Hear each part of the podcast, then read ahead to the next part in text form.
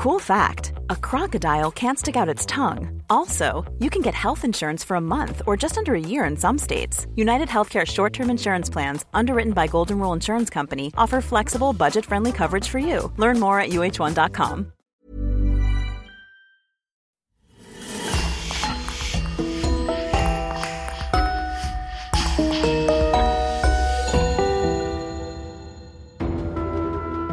Bonjour et bienvenue pour une nouvelle affaire criminelle. Un grand merci à nos abonnés VIP sur lecoinducrime.com. Il y a Audrey Vasseur, Eric Bauer, Virginie, Jean-Héry, Marine Bonnemère et Sophia. C'est grâce à eux que nous pouvons vous proposer des épisodes inédits. N'oubliez pas que vous pouvez aussi simplement et rapidement débloquer des dizaines d'épisodes inédits en vous abonnant directement sur Apple Podcast. C'est important pour nous car, comme vous le savez, le coin du crime survit à 100% grâce à nos auditeurs. On vous remercie infiniment et on commence. La poupée Annabelle a fait ses débuts dans le film Conjuring en 2013 et est devenue depuis l'une des plus célèbres poupées hantées de l'histoire. Les fans du genre la surnomment d'ailleurs The Cursed Doll ou la poupée maudite. Car justement, Annabelle traîne derrière elle un passé très controversé, aux origines douteuses. Comment est-elle passée de main en main avant de finir dans le musée occulte des Warren, le célèbre couple de démonologues? C'est ce que nous allons vous raconter dans notre affaire du jour, qui nous a été proposée par Paul Quetcha.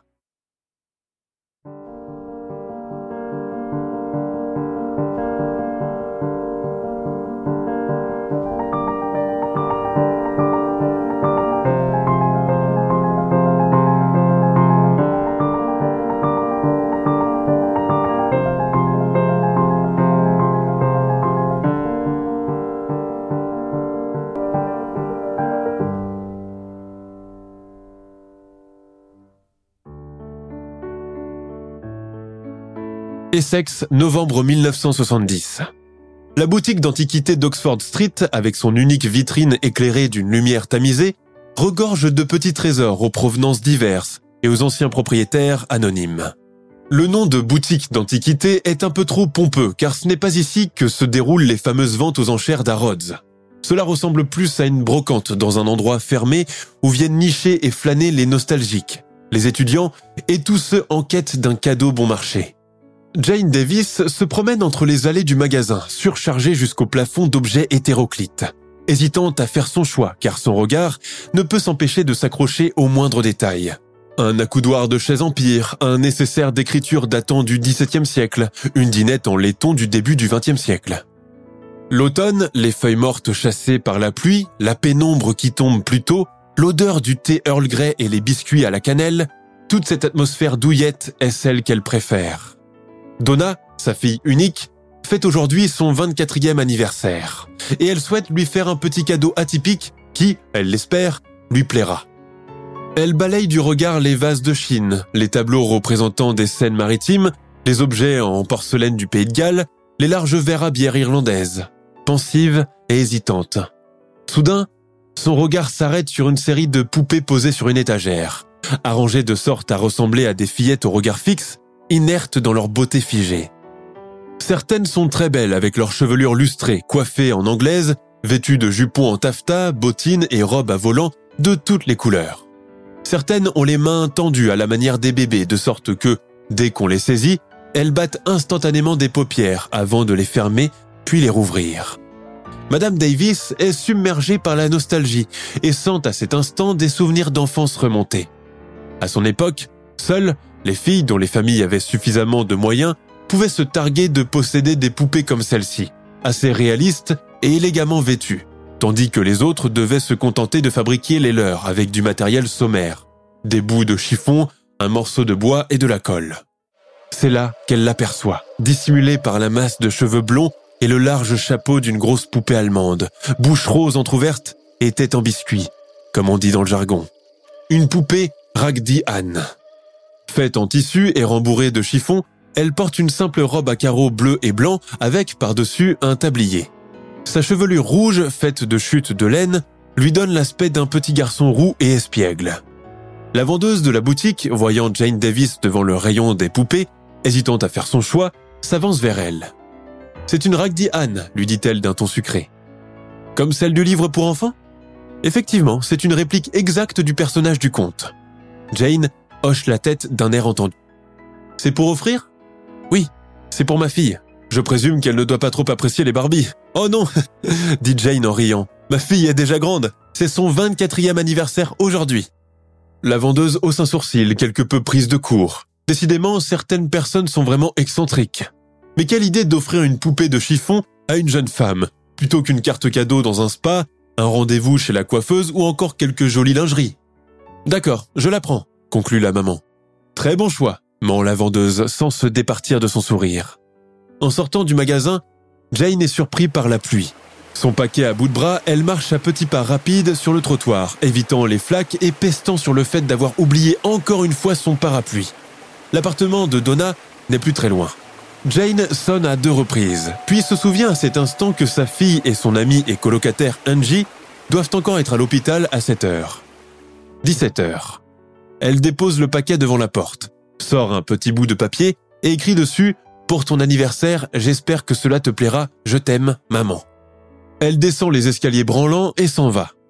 Plus tard dans la soirée, Donna Davis et son amie rentrent de l'hôpital où elles ont passé toute la journée à courir de gauche à droite comme des folles, rabrouées par le vieux médecin et prises de haut par les infirmières plus anciennes. À peine le temps d'avaler un sandwich et boire une tasse de thé, que le rythme infernal des allées et venues dans le grand couloir blanc et aseptisé de l'hôpital reprend. Si certains patients sont charmants, que d'autres ne les appellent que pour faire un brin de causette ou résoudre un problème de mots croisés, d'autres sont plus exigeants, grincheux et jamais contents. Et encore, les choses sérieuses n'ont pas encore commencé. Ce n'est qu'un avant-goût. Le plus dur reste à venir. Et c'est pour cela qu'elles effectuent ce premier stage, pour se familiariser avec les horaires à rallonge et insolites du milieu hospitalier.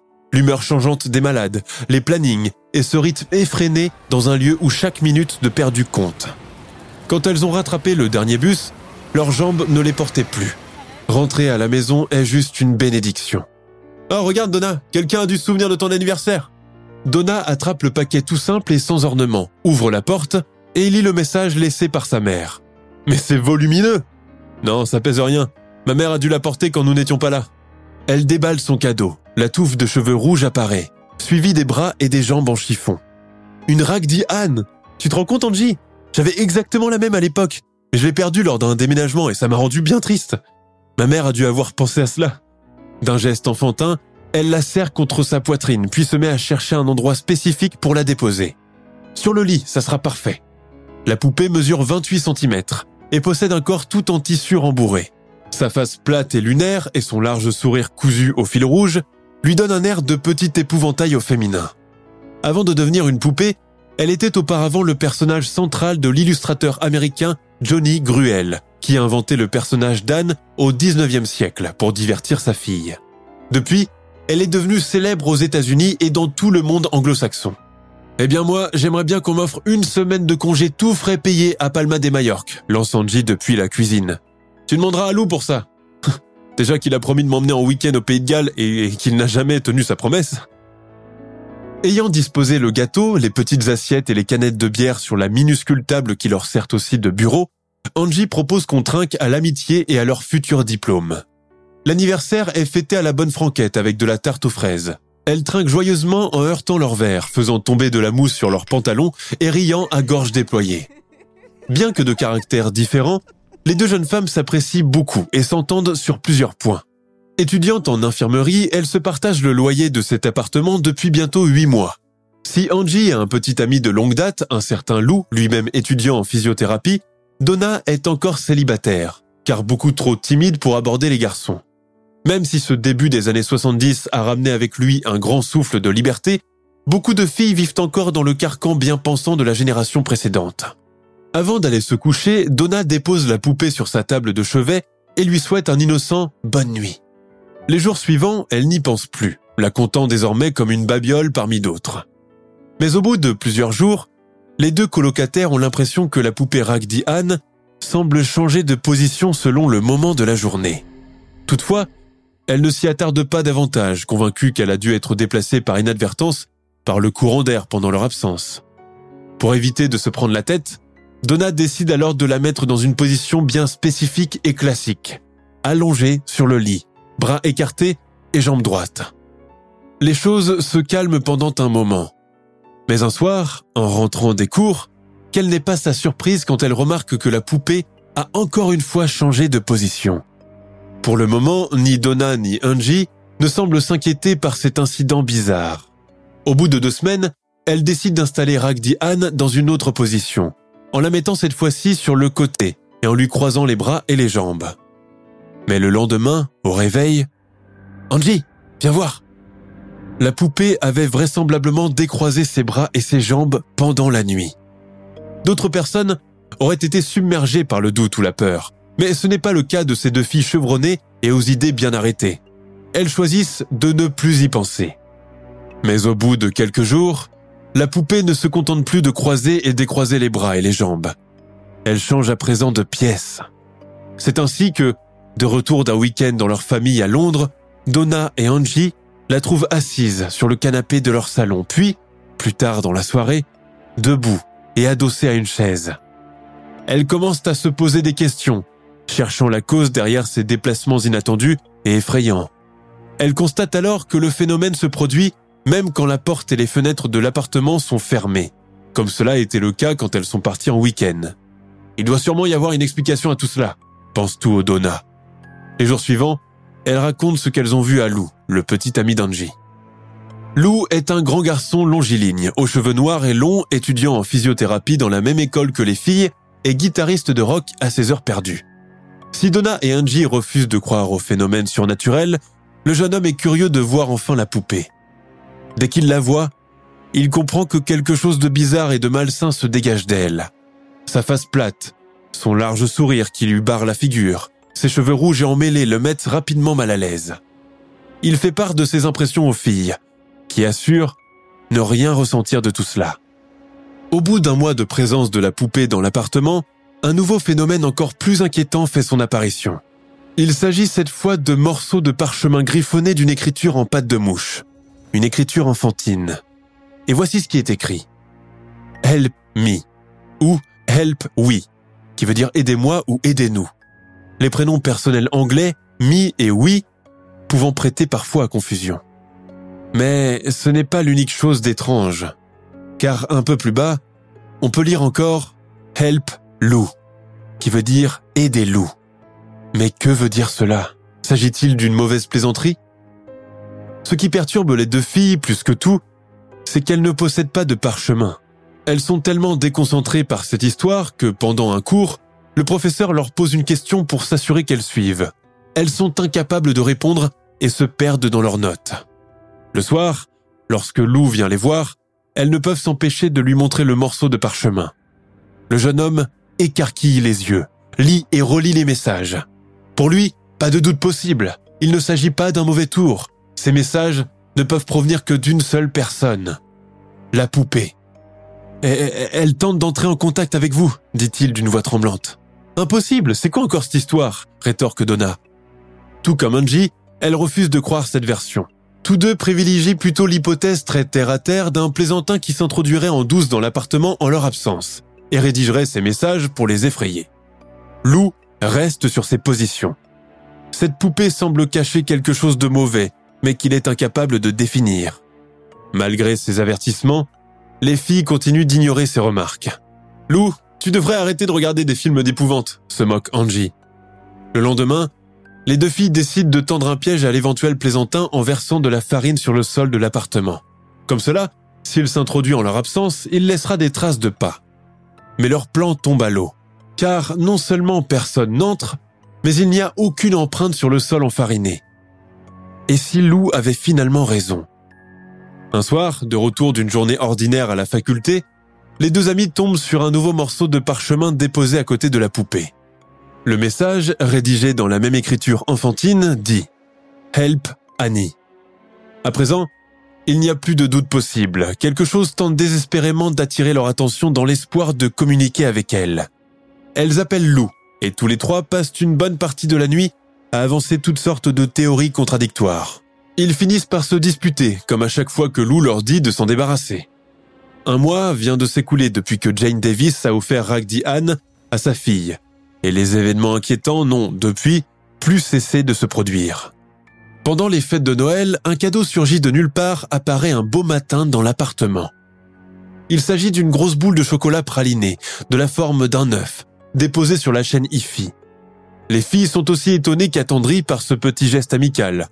Si la poupée essaye de les faire réagir, elle l'a fait de manière gentille et inoffensive. Donna et Angie se partagent la boule de chocolat, qu'elles trouvent d'ailleurs délicieuse, et jettent l'emballage doré à la poubelle. Au début de l'année 1971, au retour de leurs vacances de fin d'année, Angie et Donna sont frappés par le changement abrupt de l'ambiance dans leur appartement. Une impression difficile à décrire les a saisis. Comme si un poids invisible et oppressant pesait sur chaque pièce. Comme si une tristesse indéfinissable avait envahi les lieux. La nuit, elles n'arrivent pas à trouver le sommeil. Elles se tournent et se retournent dans leur lit jusqu'au petit matin. Au réveil, elles ont tellement mal à la tête qu'elles s'absentent et ratent une bonne partie des cours de la journée. À ce rythme, elles craignent de voir tous leurs efforts tomber à l'eau ou de se faire réprimander par leur professeur. De tempérament positif, enclin à l'imagination en surdose et au drame, les deux filles pensent que mettre constamment de la musique et laisser la télévision allumée finira par égayer l'atmosphère et chasser tout ce chagrin inexplicable. En vain. Quelques jours plus tard, alors qu'elles sont en train de réviser leur cours pour un prochain examen, Donna et Angie sont surprises de voir une petite statuette en porcelaine voler à travers la pièce avant d'aller s'écraser contre le mur. Elles restent muettes, complètement scotchées par ce qui vient de se passer sous leurs yeux. Quand Angie se lève la première pour aller ramasser les débris par terre, elle ne peut s'empêcher de pousser un cri. Les brisures contiennent du sang. Pire encore, les déplacements de la poupée deviennent de plus en plus fréquents pendant les jours suivant l'incident de la statuette. Il lui arrive, à présent, de changer de place jusqu'à 20 fois par jour, plongeant Donna et Angie dans une peur à laquelle elles ont refusé de céder jusqu'ici. Un jour, en s'approchant de Ragdi Anne, les deux filles remarquent que sa main droite est tachée de sang et que trois autres petites taches semblables commencent à apparaître sur sa poitrine.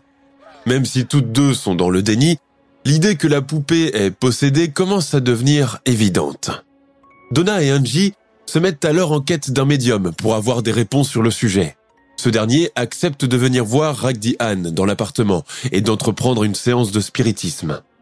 Dès qu'il l'aperçoit, assise sur une chaise, il est rapidement pris d'un malaise.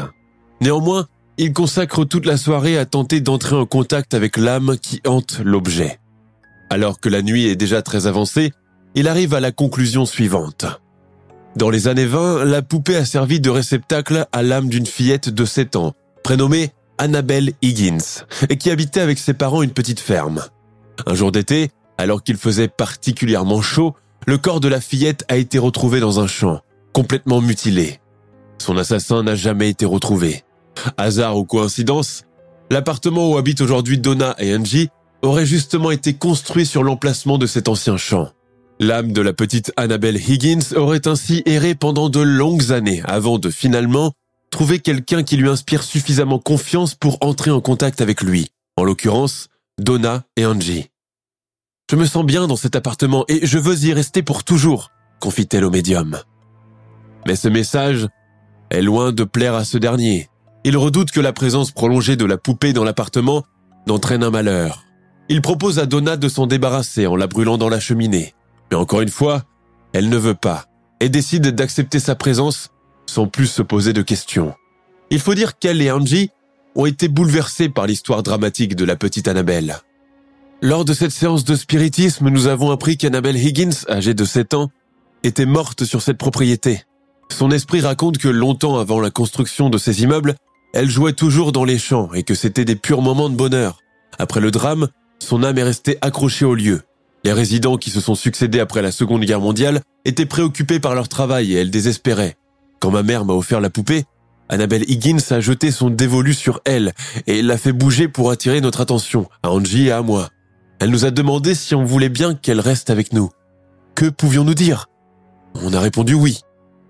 Cependant, le médium leur conseille vivement de garder la poupée enfermée dans une vitrine avec un crucifix placé à côté pour les protéger. Mais ni Angie ni Donna ne tiennent compte de cet avertissement. Et elles ont tort. Entre-temps, elles décident de la baptiser Annabelle afin de faciliter le contact avec l'âme de la fillette décédée. Mis à part le médium, une autre personne va continuer à se méfier du jouet. Lou, le petit copain d'Angie.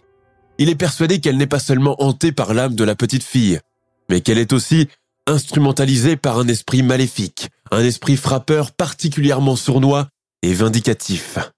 À chaque fois que Lou vient voir ses deux amis, il insiste auprès d'elle pour qu'elle la détruise. En vain. Donna s'y refuse et s'obstine à vouloir la garder, objectant que s'en débarrasser reviendrait à abandonner un enfant en bas âge. De guerre lasse, Lou commence à passer plus fréquemment la nuit dans l'appartement. Il veut s'assurer qu'il n'arrive pas de malheur aux filles. Une nuit, alors que tout le monde dort paisiblement, Lou se réveille, le cœur battant et les mains tremblantes et moites. Il sent une présence menaçante dans la chambre. Quand il allume la lumière, il se retrouve nez à nez avec Annabelle, la tête perchée au bout de son lit. Il la voit escalader le matelas et se mettre à ramper sur ses pieds, un éclair cruel dans ses yeux d'habitude inanimés, bien résolu à le tuer. Lou est incapable de bouger. Il est pris d'une espèce de paralysie. Il ouvre la bouche pour appeler Angie, mais aucun son n'en sort. Pendant ce temps, la poupée s'accroche à sa poitrine, tout en souriant sournoisement. Le jeune homme inerte finit par perdre connaissance. Le lendemain matin, Annabelle a retrouvé sa place sur le rocking chair du salon, le regard vide, avec son innocent petit sourire. Lou s'empresse de raconter sa nuit cauchemardesque à sa petite amie. Il insiste sur le fait que ce n'était pas un cauchemar et qu'il était bien conscient quand la poupée a tenté de l'attaquer. Il est d'ailleurs persuadé qu'elle cherchait à le tuer.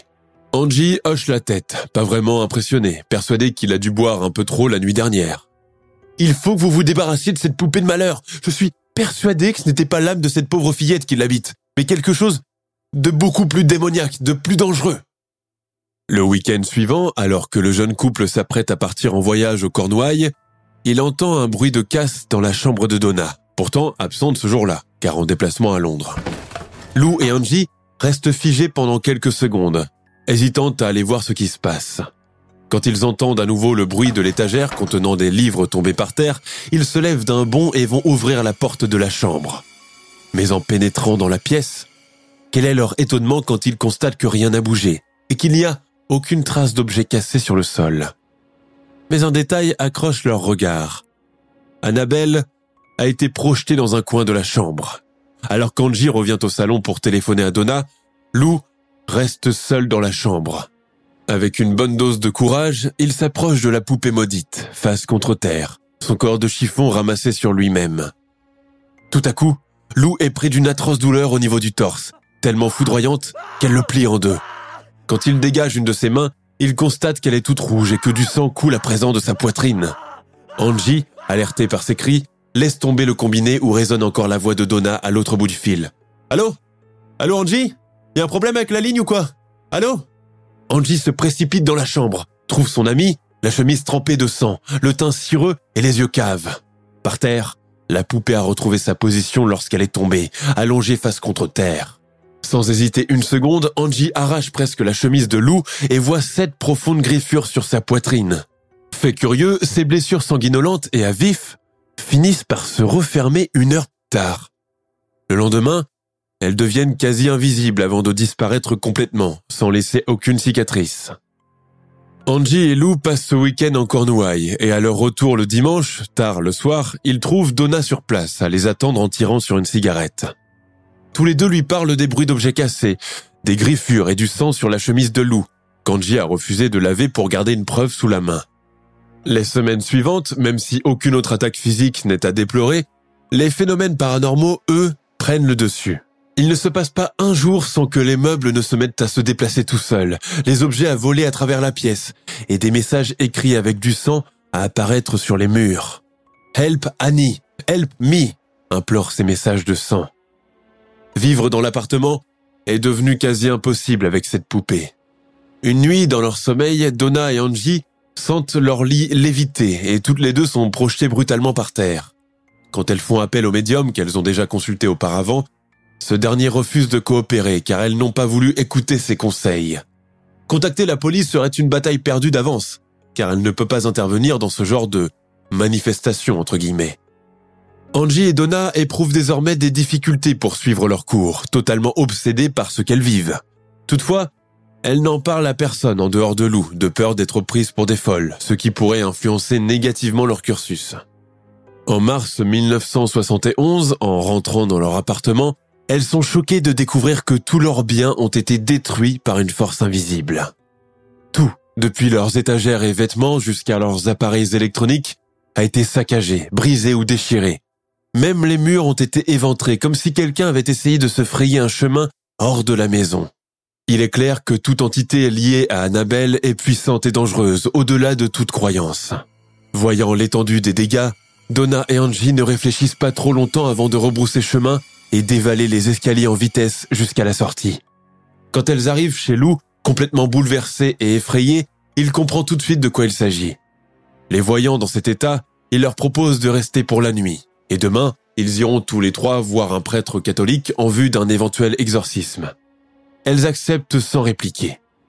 Le lendemain, tous les trois vont chez un certain père Hagan, curé d'une paroisse voisine, qui les accueille dans son bureau et les écoute sans les interrompre et sans contester leurs paroles. Alors, euh, vous nous croyez? demande Donna, très émue. Oui, mon enfant.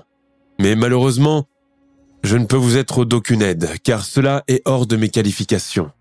Cependant, je peux vous conseiller un bon ami à moi, le révérend Père Cook. Je pense qu'il saura vous guider. En allant voir l'ami du Père Regan, ce dernier leur promet d'en toucher un mot à un autre prêtre exorciseur. Il leur laisse un numéro de téléphone pour le joindre, au cas où, entre guillemets. Les jours suivants, Donna et Angie, bien que très prises par leurs examens du second semestre, profitent de chaque pause pour téléphoner au Père Cook. Ce dernier leur répond qu'il est pour l'instant très occupé par ses activités cléricales, mais qu'il promet de faire quelque chose aussitôt qu'il le pourra. En avril 1971, Donna reçoit un coup de fil. C'est le Père Cook. Il y a un talk show sur la BBC ce soir. Je vous demande de le regarder car vous y trouverez sûrement une solution à vos questions. Impatientés et quelque peu énervés par le ton mystérieux des réponses du curé, les deux amis allument leur poste sans trop y croire. Les invités, un couple d'âge moyen au fort accent rocailleux du nord des États-Unis, parlent devant un public tiré à quatre épingles de leurs expériences avec des maisons hantées de l'autre côté de l'Atlantique. Tous les deux se définissent comme démonologues et spécialistes des sciences occultes. Elle, maigre avec son chignon en choucroute, son tailleur bariolé, ses nombreux bijoux, lui avec son crâne chauve, son air un peu pâteau et son affabilité. Aux téléspectateurs, ils disent proposer leur aide à titre gracieux aux personnes victimes de phénomènes paranormaux et qui ne parviennent pas à trouver de solution à leurs problèmes. Ed et Lorraine Warren. À cette époque, le célèbre tandem n'est pas encore connu en Angleterre, encore moins dans le reste de l'Europe où on ne parle pas anglais. Et leur présence dans le talk show est une sorte de promotion de leurs activités. Le présentateur laisse d'ailleurs leurs coordonnées défiler en gras en bas de l'écran. Angie saute sur le premier bout de papier qu'elle trouve et inscrit rapidement le numéro de téléphone des Warren. Peut-être que c'est leur ultime chance pour se protéger et arrêter l'activité paranormale qui hante leur maison. Dès que le couple d'Américains apprend que des étudiantes infirmières britanniques sont en possession d'une poupée démoniaque, ils décident de les rencontrer sur le champ. À peine entrés dans l'appartement, que les Warren sentent une présence particulièrement malsaine qui domine l'appartement entier. Ed Warren éclate presque devant Donna et Angie. On vous a menti et profité de votre ignorance sur le sujet. Je peux vous assurer qu'il n'y a pas d'Annabelle et il n'y en a jamais eu par le passé comme a laissé entendre ce médium que vous avez vu. Ed Warren explique à Donna, Angie et Lou que tous les événements auxquels ils ont été témoins, tels que la téléportation de la poupée, ses promenades dans l'appartement, ainsi que les faits plus graves comme les taches de sang sur elle, les notes écrites sur les parchemins et la blessure de Lou, ne peuvent être en aucun cas attribués à un fantôme ou à l'esprit d'une personne décédée.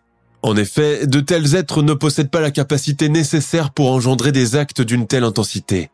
Il est évident qu'une intelligence démoniaque et particulièrement violente est en train de les manipuler pour arriver à ses fins. Ayant hoché la tête affirmativement tout au long du récit du démonologue, Lou s'exclame. Je les ai pourtant prévenus à maintes reprises, mais ni l'une ni l'autre n'a voulu m'écouter. Donna prenait carrément la poupée pour son enfant et s'opposait à la détruire. Donna, rougissante, se tourne vers les Warren. J'avoue que Lou a entièrement raison, mais c'était pour la simple raison que cela nous faisait de la peine. Voyez-vous, la poupée m'a été offerte par ma mère à l'occasion de mon anniversaire. Elle était très bouleversée en apprenant l'histoire de cette petite fille assassinée. et est retournée dans le magasin d'antiquités où elle l'a acheté pour avoir des renseignements. La vendeuse n'était pas plus avancée qu'elle sur le sujet et a dit ne pas se souvenir de son ancienne propriétaire. Peu après avoir écouté les témoignages des trois amis, inspecté les chambres, les objets cassés ou déformés, puis longuement la poupée, les Warren concluent à l'unanimité qu'il ne peut s'agir que d'un démon. Selon eux, la poupée pourrait ne pas être possédée, mais avoir uniquement servi d'intermédiaire entre le monde terrestre et les enfers.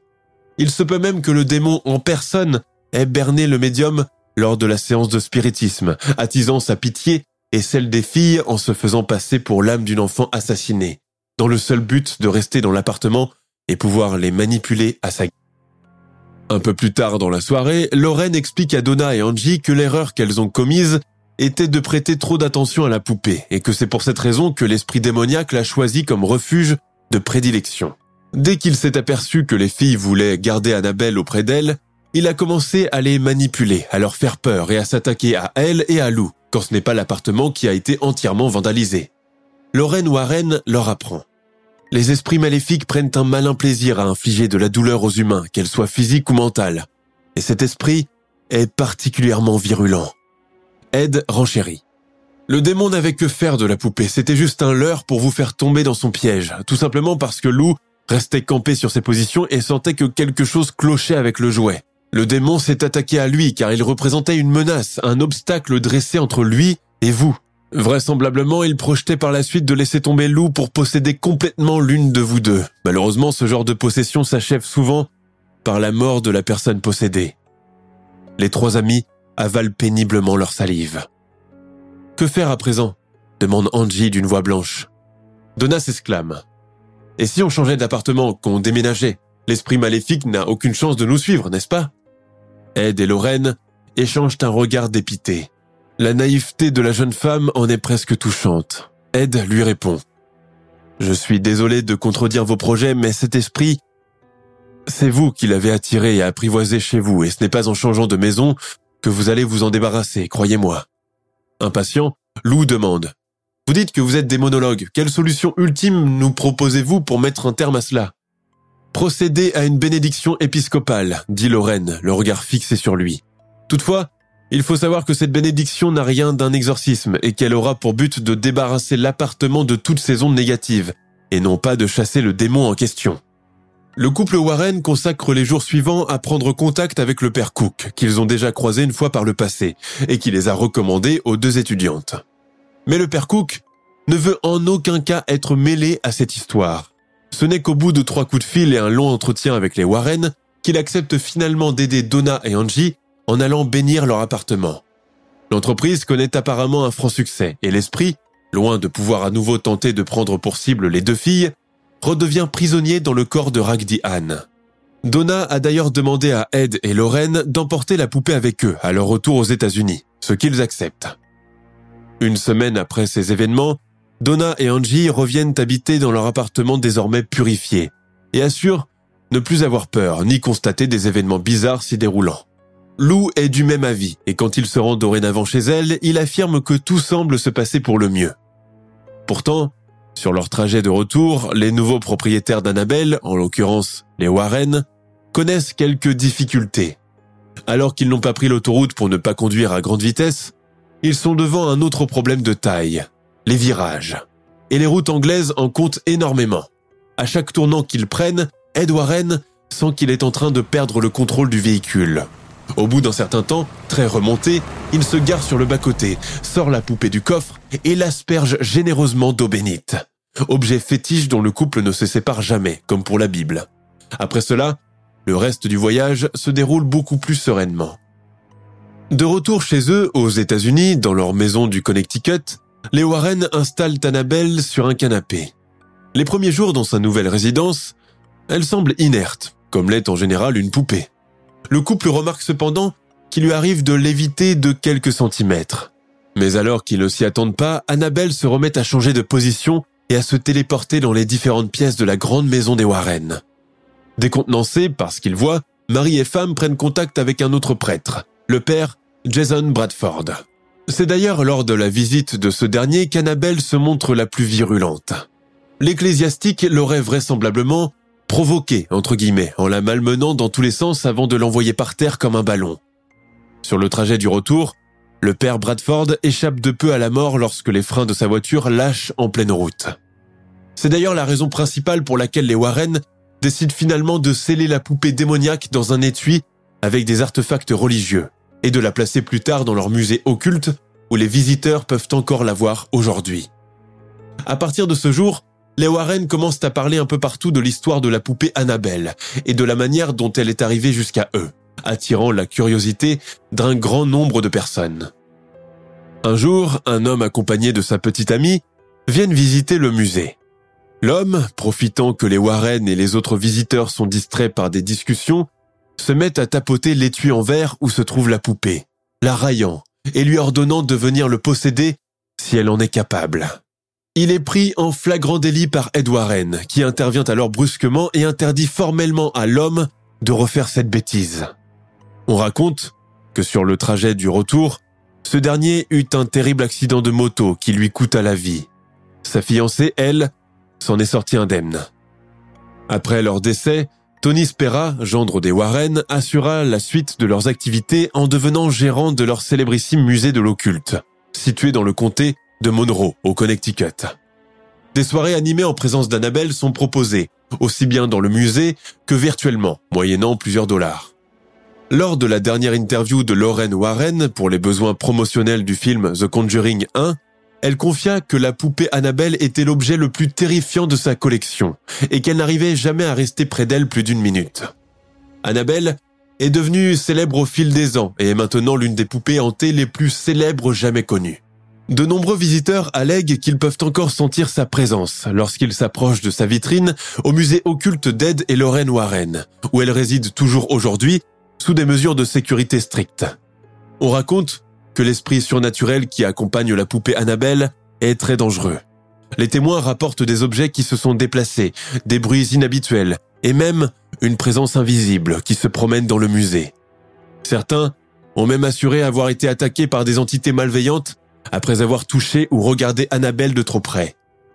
Une autre légende associée à Annabelle affirme qu'elle aurait le pouvoir de voir l'avenir et peut-être même communiquer avec les esprits décédés si elle est libérée de sa boîte. Dans le film Annabelle, sorti en 2014, l'histoire de la poupée possédée par un esprit malveillant devenant une source de terreur et de destruction pour les personnes autour d'elle reste fidèle à la version originale.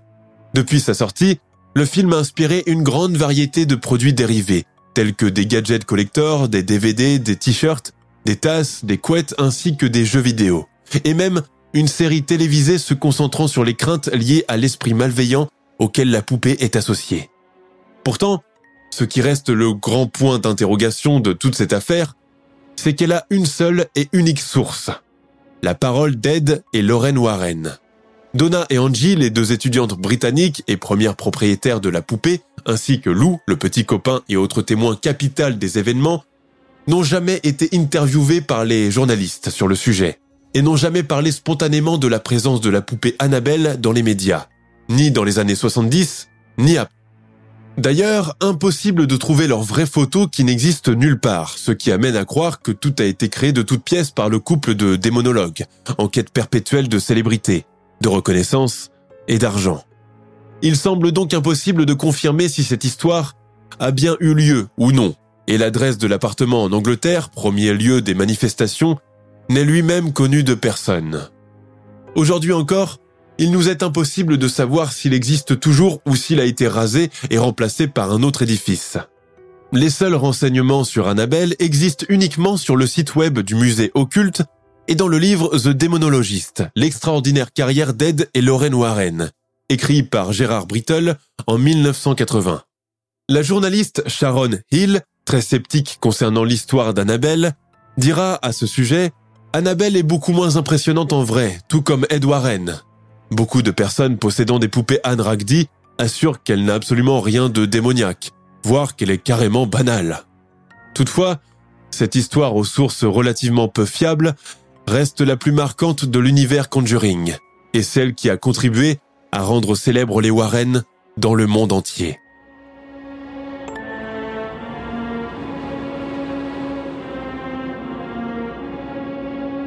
Nous sommes à la fin de notre émission du jour. N'hésitez pas à écouter les autres émissions du podcast et à prendre 5 secondes pour nous laisser un 5 étoiles sur iTunes. C'est vraiment très important pour nous. Vous pouvez aussi vous abonner pour ne pas rater les prochains épisodes et nous suivre sur Facebook pour nous en proposer de nouveaux. Merci et à bientôt.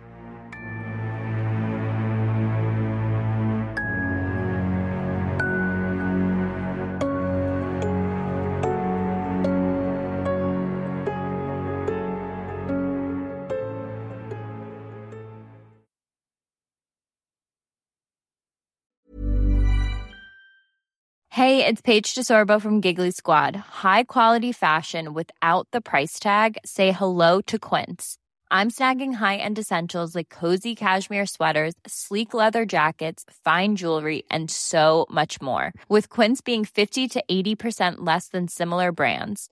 And they partner with factories that prioritize safe, ethical, and responsible manufacturing. I love that. Luxury quality within reach. Go to quince.com slash style to get free shipping and 365 day returns on your next order. Quince.com slash style.